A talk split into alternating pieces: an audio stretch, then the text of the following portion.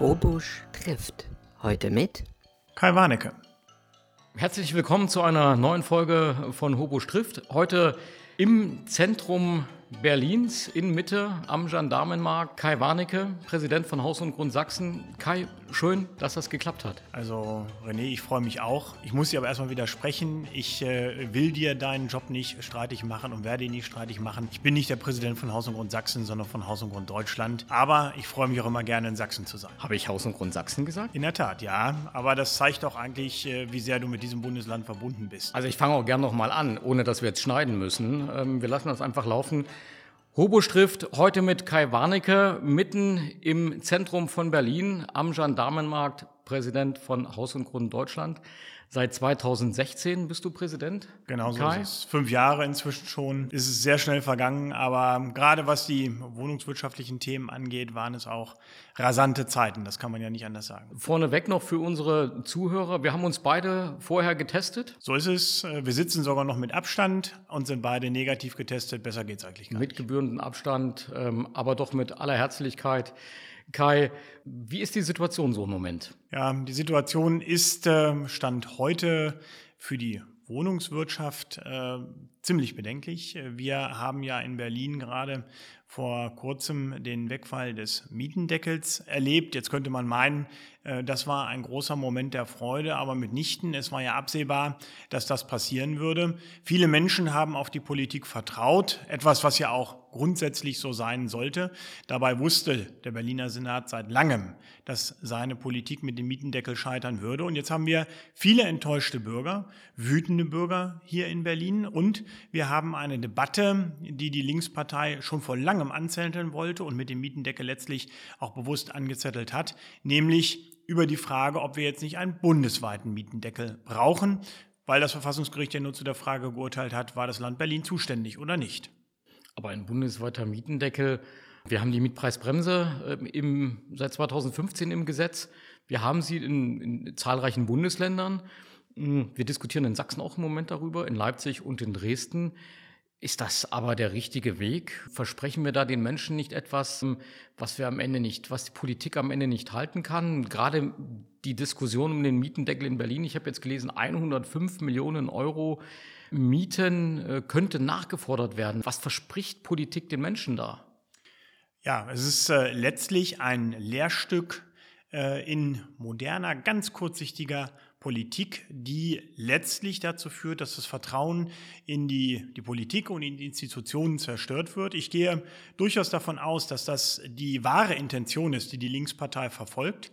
Man konnte in den äh, vergangenen Jahren hier in Berlin, als die Linkspartei auch äh, für den äh, Senat für Bauen zuständig war, genau beobachten, dass praktisch jedes größere Bauvorhaben aus irgendwelchen fadenscheinigen Gründen von der Linkspartei torpediert worden ist. Das heißt, man sieht auch ganz klar, die Linkspartei hat überhaupt gar kein Interesse daran, dass die Menschen mehr Wohnraum zur Verfügung haben und dass der bezahlbar ist. Das ist vorgeschoben. Man möchte letztlich äh, für Unruhe sorgen um die wahren Ziele, nämlich die Einführung des Sozialismus. Das steht ja im Parteiprogramm der Linkspartei drin, erreichen zu können.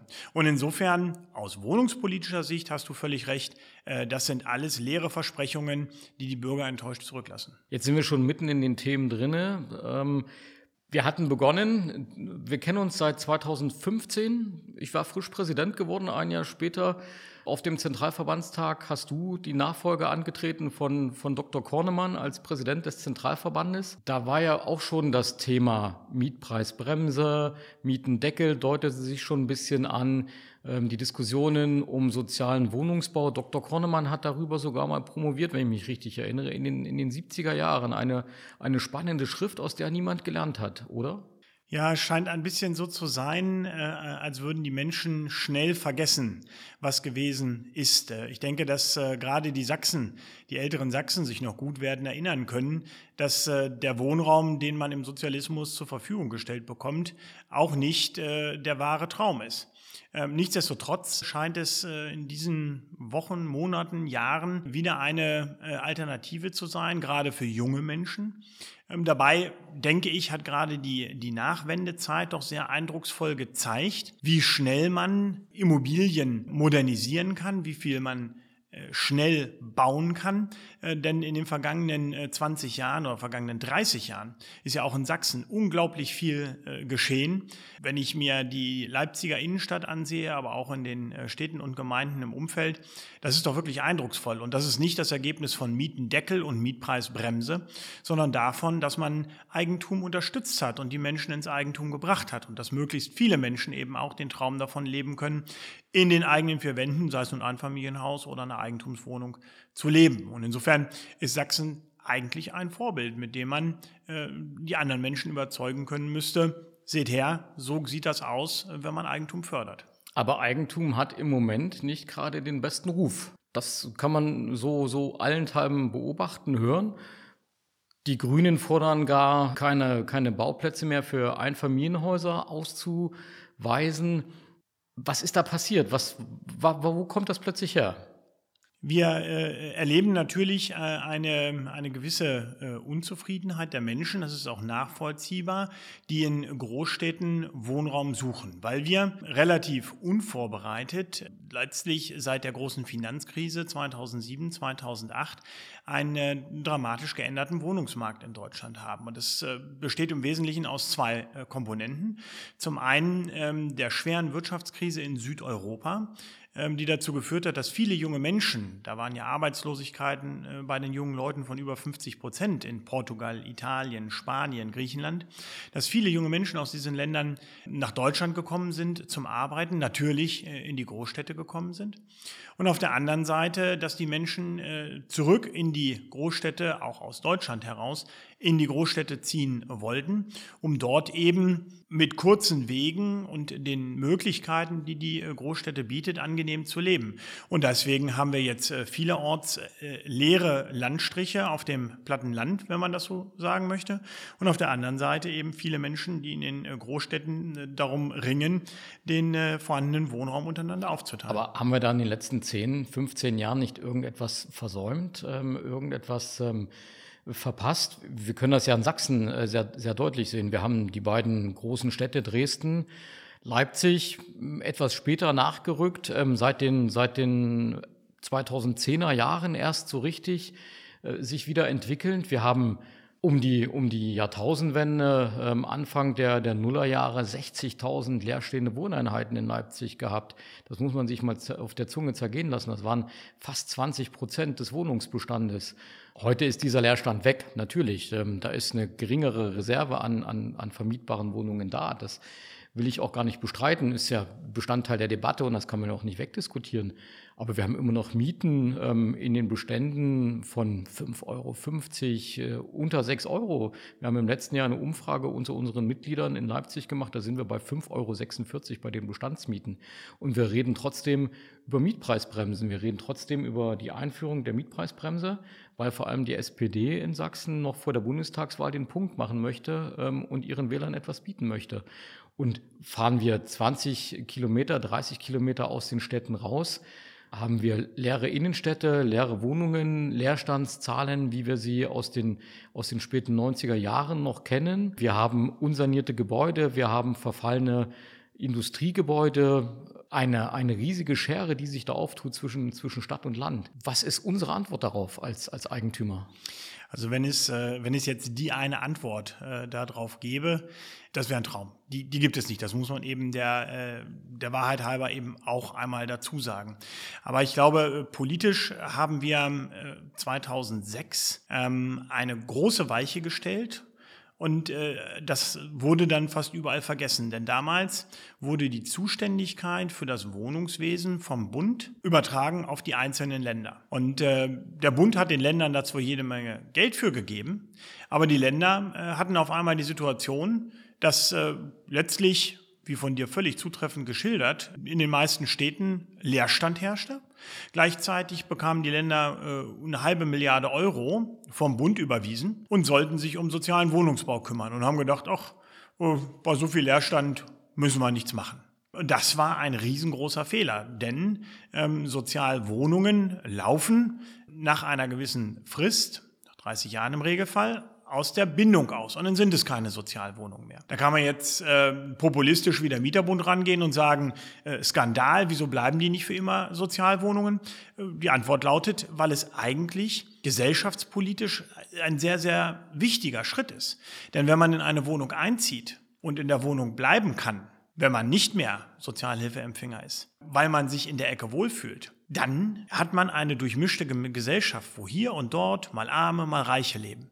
Mal Menschen mit Job, mal ohne Job. Und dann hat man auch eine funktionierende Stadtgemeinschaft. Wenn man aber Wohnungen baut, die für immer Sozialwohnungen bleiben sollen, dann sind das natürlich Wohnblöcke, da weiß jeder, das sind die Sozialwohnungen. Und wer da drin wohnt, ist derjenige, der Empfänger ist. Das stigmatisiert.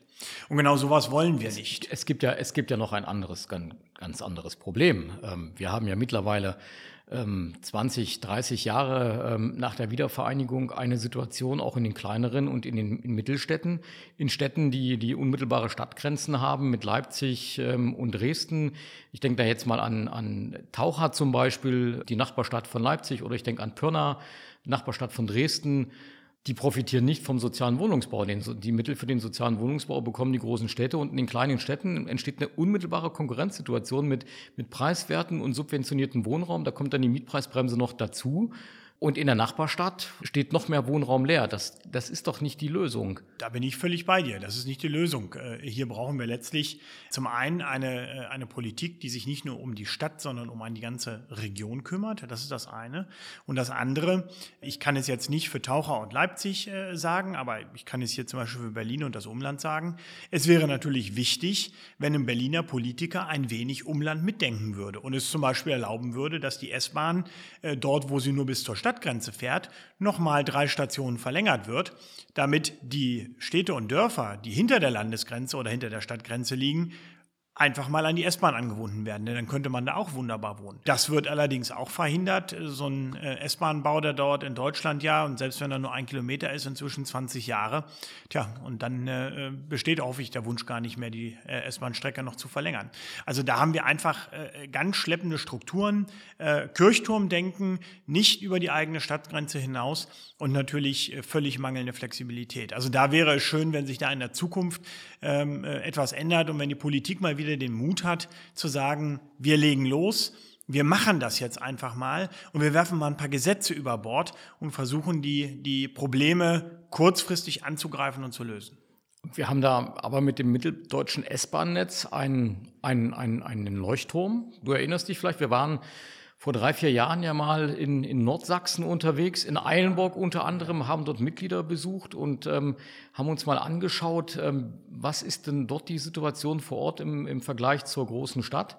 Da gab es dort noch viel Leerstand, da war die Situation eine noch ganz andere, aber wie du gerade eben sagtest, dass das Anbinden, das Vorhandensein einer S-Bahn in einem Radius von 80, teilweise 100 Kilometer um die Stadt Leipzig drumherum, im, im Osten bis nach Hoyerswerda, weit in den Norden bis nach Sachsen-Anhalt, selbst im, im Westen, Südwesten ähm, Leipzigs, da warten Städte wie Altenburg äh, darauf oder, oder Gera, meine Heimatstadt, in der ich aufgewachsen bin, in Zeitz, ähm, dass die S-Bahn verlängert wird von Leipzig aus im Halbstundentakt, um die Stadt zu erreichen, weil mittlerweile ja doch das Umland auch über die Landesgrenzen hinaus von, von solchen starken Infrastrukturprojekten profitiert. Aber wir haben sie nicht überall und das ist das, ist das Problem, dass wir ähm, in, in Deutschland haben, ja nicht nur bei uns in Sachsen, nicht nur in Sachsen-Anhalt, Thüringen, die, die Stadt-Land-Schere, die treffen wir überall an. Die treffen wir in Bayern, in, in, Unterfranken, wenn ich mit dem Zug von Leipzig nach Nürnberg fahre, kurz hinter der Grenze im ehemaligen Zonenrandbereich. Da sieht das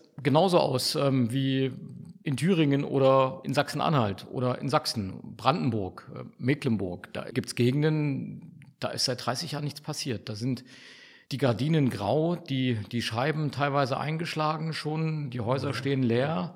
Auf Kilometer trifft man keinen Menschen. Eine schöne Filmkulisse, aber Jetzt, jetzt hast du es aber wirklich sehr plastisch und grau äh, gezeichnet, muss ich jetzt mal sagen. Hat jetzt Nein, irgendwie gerade Juli C. im Kopf, als ja. ich, als ich, ja, hast du wahrscheinlich gemerkt. ja, aber daran erkennt man eigentlich auch schon, äh, wie toll sich Leipzig in der Vergangenheit entwickelt hat. Äh, ich bin gerne und häufig da, ich habe auch Familie in Leipzig. Äh, insofern, äh, das muss ich bestätigen. Also äh, zumindest im, im Kernbereich, ich kenne jetzt nicht das gesamte S-Bahn-Netz, aber die S-Bahn per se mit, dem, mit der Tunneldurchfahrt in die Innenstadt hinein, das ist schon was ganz Besonderes. Und ich glaube, da hat Leipzig auch für die kommenden Jahrzehnte einen, einen hervorragenden Grundstein gelegt, äh, den man immer noch weiter ausarbeiten äh, und verbessern kann. Äh, aber in der Tat, wir haben ländliche Räume, die sind von dieser Entwicklung mittlerweile stark abgeschnitten und die Menschen wandern dort immer noch ab und das hat mit, mit Ost oder West gar nichts mehr zu tun. Ähm, das entwickelt sich höchst unterschiedlich, gerade wenn man jetzt Ost und West sieht. Ich bin ja auch gebürtiger Sachse, allerdings Niedersachse für mich äh, war der, der Westharz immer so ein, ähm, so ein Reiseziel als Kind. Äh, äh da gab es Berge und ein bisschen Schnee. Ähm, der Westharz ist touristisch äh, eigentlich äh, ganz stark zurückgegangen, äh, denn der Ostharz, der natürlich auch äh, von den Städtchen, von, den, von der Landschaft her reizvoller ist, nicht ganz so dunkel äh, wirkt ähm, äh, und viele touristische Attraktionen bietet, hat dem, dem, dem westlichen Harz den Rang völlig abgelaufen. Und das merkt man da wirklich, wenn man durchfährt. Du kommst aus Niedersachsen, hast du erzählt. Wir wollen jetzt aber nicht über die Nachbarschaft und über Bobbycars reden. Ähm, nein, das, das muss nicht sein, wobei Bobbycars äh, äh, habe ich jetzt keine Probleme mit, sagen wir mal so. Also, äh, Aber wie so ein Bobbycar doch zu einer Geschichte werden konnte und am Ende einem Bundespräsidenten das Amt gekostet hat. Das ist natürlich äh, äh richtig, äh, wobei ich glaube, das lag auch an seiner Immobilie, womit wir wieder beim Thema wären, beziehungsweise vielleicht mit, dem, dem, mit dem journalistischen Umgang mit der Immobilie. Denn soweit ich das in Erinnerung habe, ähm, hatte er äh, ja, glaube ich, äh, zwei Jahre lang mit der Bild-Zeitung darum gekämpft, äh, welche Informationen jetzt ans Tageslicht dürfen und welche nicht. Äh, das schien ja wohl letztlich auch das große Problem zu sein und nicht die Immobilie als solche. Ja, aber da lass uns den Bogen wieder spannen nach Berlin, nach Mitte. Das Regierungsviertel, Politik, Verbände, Institutionen. Ich bin ja auch vor der Pandemie häufig in Berlin gewesen. Wir treffen uns drei, vier Mal im Jahr zu Gremiensitzungen haben den Zentralverbandstag alle zwei Jahre hier in Berlin. Wenn ich dann drei, vier Tage in Berlin bin, eigentlich komme ich aus Mitte nie raus, kenne den Rest Berlins nur von der, von der Bahn aus oder wenn ich mal mit dem Taxi durch die Stadt fahre. Wie ist das? Ist, ist Berlin, ist Mitte, ist der Regierungsbezirk, ist das eine Blase, ist das eine Welt, die ähm, auch Stichwort Corona-Maßnahmen, Corona-Politik ähm, vergessen hat und es versäumt hat, auch mal über den Tellerrand hinauszuschauen, zu sehen, was sind die Probleme der Menschen im Land tatsächlich? Ja und nein als Antwort auf die Frage, ob es eine Blase ist. Natürlich äh, erlebt man hier, äh, sieht äh, sehr viele Menschen, die äh, im Umfeld äh, des Deutschen Bundestages, der Bundesministerien, äh, der Bundesregierung tätig sind und arbeiten. Und das ist natürlich eine ganz eigene Welt.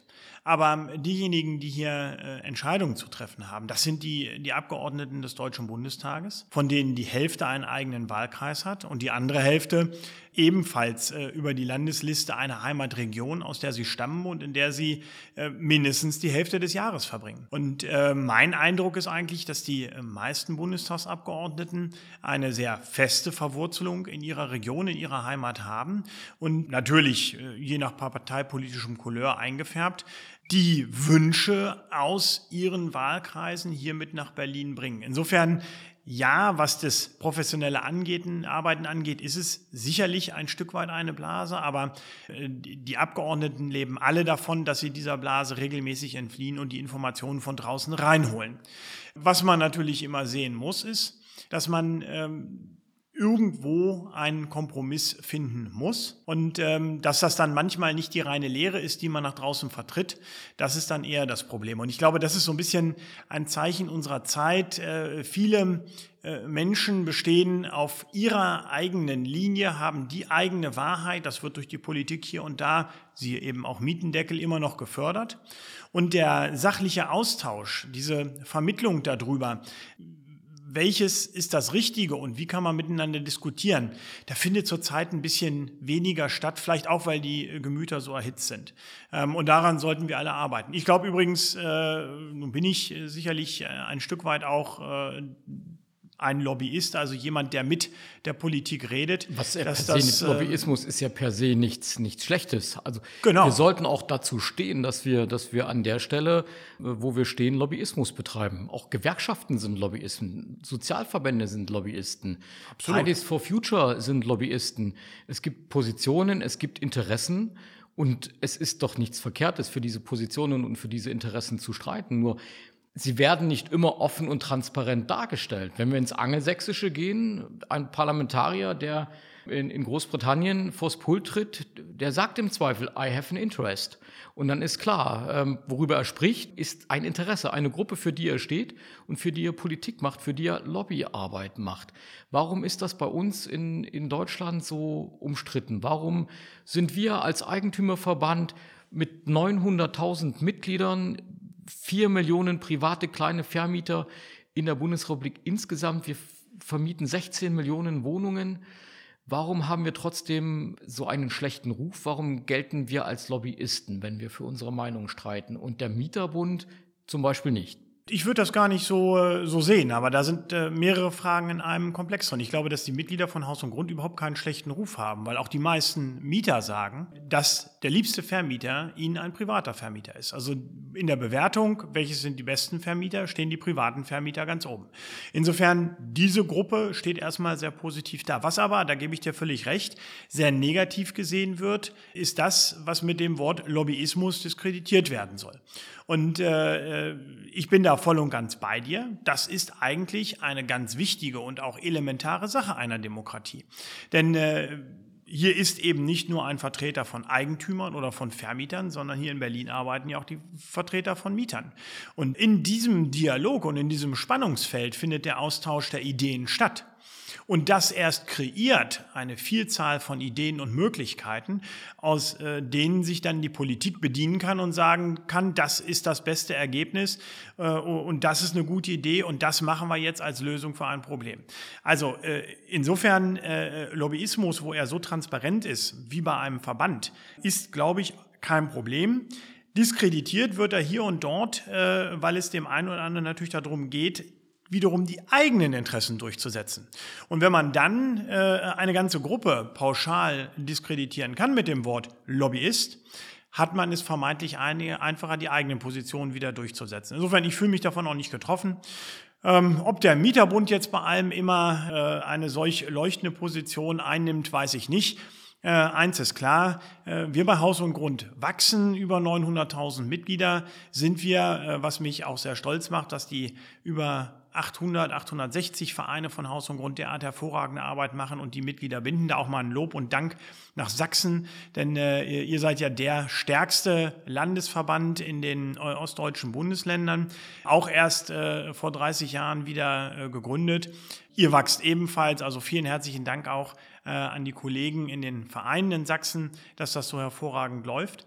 Und äh, der Mieterbund, der wächst nicht. Der schrumpft und da muss ich ganz ehrlich sagen, dann ähm, scheinen wir doch nicht ganz so falsch zu liegen mit dem, was wir machen.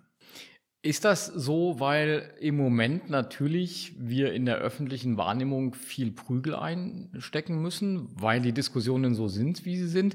Haben wir da Konjunktur, weil gerade Politik gegen private Vermieter gemacht wird?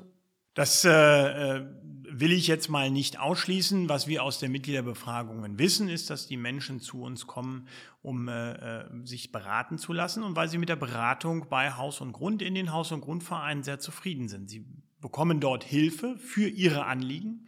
Und das sind äh, im Regelfall eben nicht die Anliegen der großen politischen Ausrichtung des Landes, sondern die ganz konkrete Hilfe im Umgang mit der eigenen Immobilie. Und äh, insofern würde ich sagen, ist die konkrete Hilfe der Anlass und das ist dann weniger die äh, politische große Großwetterlage. Das zumindest sagen die Mitglieder selbst, wenn sie zu uns kommen. Das sagen die Mitglieder selbst, wenn sie zu uns kommen. Ähm, unser Pfund Nummer eins ähm, ist die Beratung, ist die Unterstützung. Aber was ich auch immer wieder wahrnehme, und da Sprich, sprechen mich viele Mitglieder an, viele erreichen mich persönlich, rufen mich an, schreiben mir E-Mails, ähm, suchen da den Kontakt. Es ist schon auch im Moment ein bisschen die politische Stimmung im Land, zumindest die auch Mitglieder, die schon lange Mitglieder sind, wieder aktiver werden lässt, sie ein Stück weit auf die Barrikaden treibt. Aber demonstrieren, das ist für, für den Hauseigentümer, für den privaten Vermieter noch nicht so richtig die Sache, oder? Ich weiß es nicht, äh, ob das jemals die richtige Sache werden kann. Haus und Grund äh, steht mit dem privaten Eigentum ja für die eine Hälfte einer Medaille, nämlich Eigentum und Freiheit. Das sind äh, absolute Grundwerte, die diesen Verband tragen. Wir gehen von der äh, Selbstverantwortung des Menschen aus, der Eigenverantwortung, aber auch der Möglichkeit, selbstbestimmt ein Leben zu führen. Ähm, wir wünschen uns, dass jeder Bürger in diesem Lande die Möglichkeit hat, äh, Eigentum zu bilden, in den eigenen vier Wänden zu wohnen. Ähm, wie und wo das äh, nun ist, ob Bauernhaus oder äh, Karte an der Ostsee, Berghütte oder Altbauwohnung in, in, in der Leipziger Innenstadt, das sei jedem selbst überlassen. Aber dass jeder die Möglichkeit hat, sich im eigenen Eigentum zu entfalten, das ist ein Ziel. Und das ist eine, ich sag mal, Gedankenwelt, die politisch ja immer mehr unter Druck gerät. Ähm, wir hatten das Thema Thema beispielsweise vor wenigen Wochen äh, bei der Frage des Einfamilienhauses. Immerhin 80 Prozent aller Deutschen wünschen sich ein Einfamilienhaus. Und äh, es gibt eben durchaus Politiker, namentlich bei den Grünen, die äh, der Auffassung sind, äh, dass man solche äh, Einfamilienhäuser nicht mehr auf den Weg bringen sollte, die, wenn sie in den Positionen sind wie in Hamburg, gar verbieten, dass es neue Baugebiete für Einfamilienhäuser gibt. Und wir glauben nicht, dass es Ziel von Politik sein sollte, Lebensträume von Menschen zu zerstören, sondern die Träume von Menschen zu ermöglichen. Natürlich in dem Rahmen, den, den uns diese Gesellschaft gibt. Man muss auch auf die anderen Rücksicht nehmen, aber die Träume zu ermöglichen. Und das ist etwas, was selten geworden ist. Und ja, vielleicht lockt das auch in diesen Verband hinein. Aber woher kommt diese, diese Geschichtsvergessenheit? Woher kommt ähm, diese Abwendung von der Idee des Eigentums? Ich, vielleicht kleine Anekdote, hört ja sonst niemand zu, können wir drüber reden. Ich komme das heißt, heute du wirst diesen Podcast nicht ausstrahlen oder wie? Doch der Podcast wird ausgestrahlt. ich, ich komme heute, ich komme heute, ich komme ja heute aus Chemnitz. Ich war heute Morgen in Chemnitz. Ähm, eines unserer unserer engagiertesten Mitglieder, 14 Ortsvereine haben wir in, in Sachsen, ähm, ist heute 80 geworden, 30 Jahre Engagement für Haus und Grund in in Chemnitz ähm, und auch ähm, für den Landesverband in Sachsen. Und der erzählte mir sein Vater war schon 1906 dabei in Chemnitz im, im Haus- und Grundverein, im Vorgängerverein und berichtete mir auch, wie die Jahre dann ab 33 waren und erst recht wieder dann nach 1945 und berichtete mir davon, wie zweimal in Diktaturen auch Eigentum geschliffen wurde, Eigentum nicht mehr geachtet wurde, Enteignungen stattfanden in beiden Regimen und wie hm, nach 33 und dann wieder nach 45 es manchmal dieselben Gesichter waren, die an den Positionen saßen, wo Entscheidungen getroffen worden sind und die Fahnen in den Wind gedreht haben. Warum ist das alles vergessen 30 Jahre nach der Wiedervereinigung und dem Mauerfall? Ich bin kein, kein Psychologe, ähm, aber es äh, scheint, das sagt mir auch meine Lebenserfahrung, eine Fähigkeit des Menschen zu sein, das Negative schnell zu vergessen und zum Glück vor allen Dingen die positiven äh, Erinnerungen zu speichern. Und ähm, so hat jede Zeit, wenn man dann zurückdenkt, natürlich ihr Positives, äh, vielleicht auch gerade im Hinblick auf die, die eigenen persönlichen Lebensumstände, das familiäre, das, was man im Freundeskreis erlebt hat.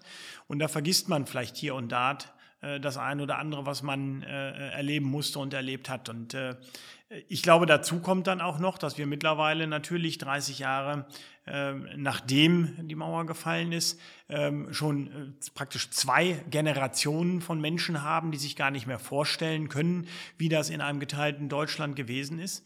Und zum Glück drei oder vier Generationen haben, die keinen Krieg erleben mussten.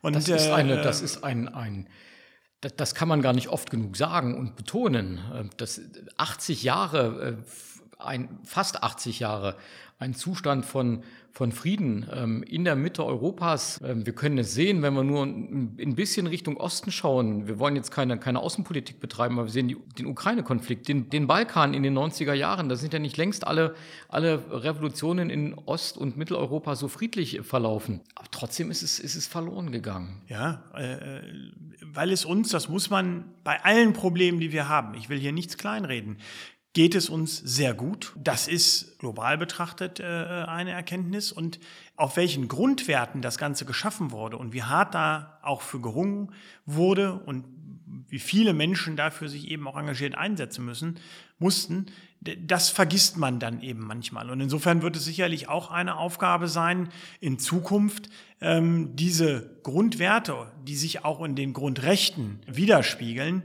äh, namentlich in den ersten 20 Artikeln, äh, dass man die sich wieder in Erinnerung ruft. Und dazu gehört natürlich die Freiheit, die Selbstbestimmtheit und natürlich auch das Eigentum in Artikel 14.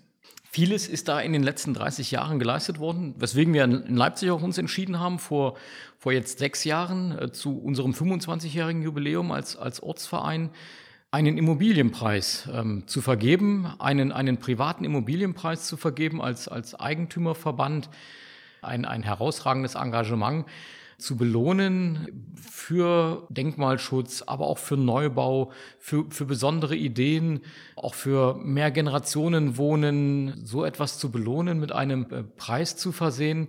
Du warst, als wir den Preis das zweite Mal verliehen haben, auch in Leipzig. Wie war das? Also ich muss sagen, ich war schwer beeindruckt, äh, äh nicht nur von der Preisverleihung, sondern auch von den Preisträgern. Ähm, das war eine insgesamt äh, sehr gelungene Veranstaltung. Äh, ich glaube, äh, ihr hattet in Leipzig alle an Deck mit Rang und Namen bis hin zum Justizminister, die man überhaupt bei einer solchen Veranstaltung haben kann.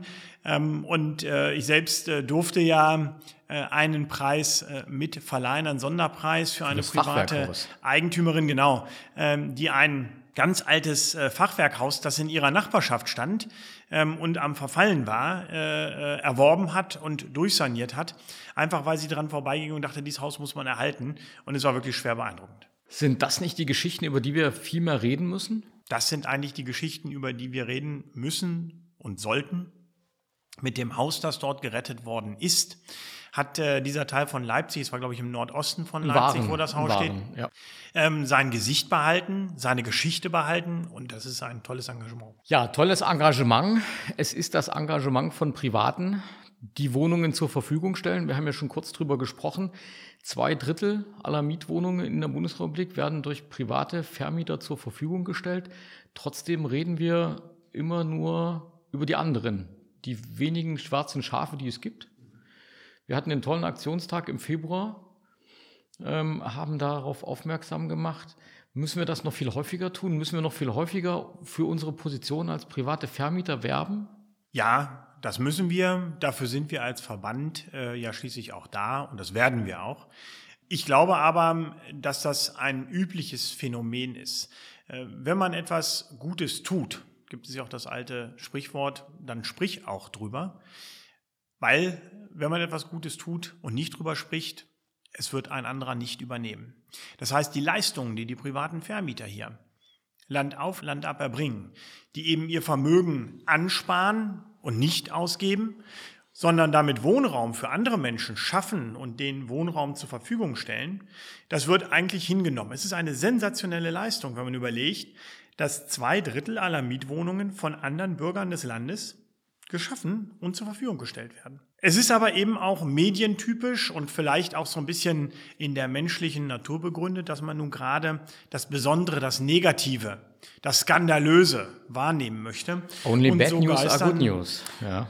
Ja, so, und so geistern dann eben die ganzen äh, negativen Geschichten durch die Medien. Was ich mir von der Politik und jedem Politiker der äh, darüber zu befinden hat. Äh, ja, ich gucke dich da auch gerne direkt an, äh, René. Also ich formuliere schon mal ein paar Wünsche für die Zukunft, dass man guckt, ist das jetzt ein massenhaftes Phänomen, wo ich als Politiker handeln muss? Ähm, dann muss man auch handeln, das ist keine Frage. Oder haben wir dort in den Medien Einzelfälle, die herausgezogen werden als Sensationsmache, um Fernsehzuschauer oder Leser zu gewinnen, die aber keinen Grund liefern, flächendeckend Regeln aufzustellen oder Regeln zu ändern, weil es eben ein, ein bundesweites, massenhaftes Phänomen ist. Und wenn man dann sieht, ähm, es gab hier jahrelang äh, eine Mieterin in einer Wohnung, der, was Furchtbar ist ohne Frage, das Küchenfenster zugemauert worden ist, das irgendwann mal nicht legal in die Küche eingebaut worden war, aber weil das Nachbarhaus oder Grundstück bebaut werden sollte, muss es eben zugemauert werden, weil da eine Brandwand war. Das war für die Dame nicht schön. Aber die war eigentlich in, in 29 von 30 Beiträgen über schlecht behandelte Mieter äh, auf einmal im Fernsehen zu sehen. Und da konnte man sehen, das war kein Massenphänomen, das zugemauerte Küchenfenster, sondern es war ein Aber Einzelfall. wenn ich dich da nochmal unterbrechen darf, machen wir, nein, nicht wir, sondern macht Politik nicht am Ende Politik, weil sie nur dieses Einzelfänomen vor Augen hat, weil es oft genug berichtet wird, weil es immer wieder wiederholt wird, weil es sich irgendwann so einbrennt und dann gemeint wird, das ist normal? Nein, das darf so nicht sein. Wir haben ja äh, unterschiedliche Möglichkeiten, Demokratie auszuüben und die, die, äh, die urgewaltigste Art der Demokratie wären ja fortlaufende Volksentscheide. Es steht eine Entscheidung an, und alle Bürger bestimmen. Gibt es in der Schweiz in Teilen noch oder in kleinen Kommunen, äh, wo es sich nicht lohnt, einen Gemeinderat zu wählen, da kommen dann eben alle zur Gemeindevollversammlung und stimmen ab.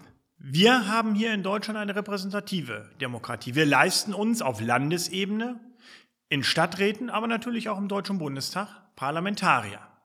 Und wir wünschen uns von diesen Parlamentariern, die unterschiedliche Ausrichtung haben sollten, von ihrem parteipolitischen Hintergrund, dass sie die Probleme, die wir haben, für uns analysieren und dann entscheiden, ob sie gelöst werden müssen.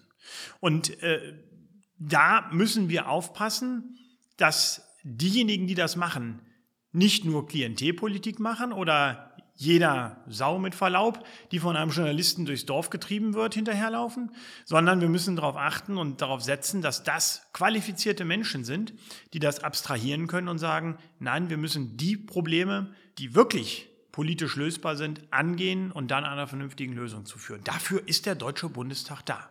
Und die Erwartung darf jeder formulieren. Das klingt schon fast wie ein Schlusswort. Wenn du das sagst. Na, ich würde noch drei Sätze formulieren die offen sind und dich bitten, den Satz zu vervollständigen. Okay, dann schieß ja, mal los. Ich schieß mal los. Der erste, der erste Satz beginnt mit Der Hobusch ist.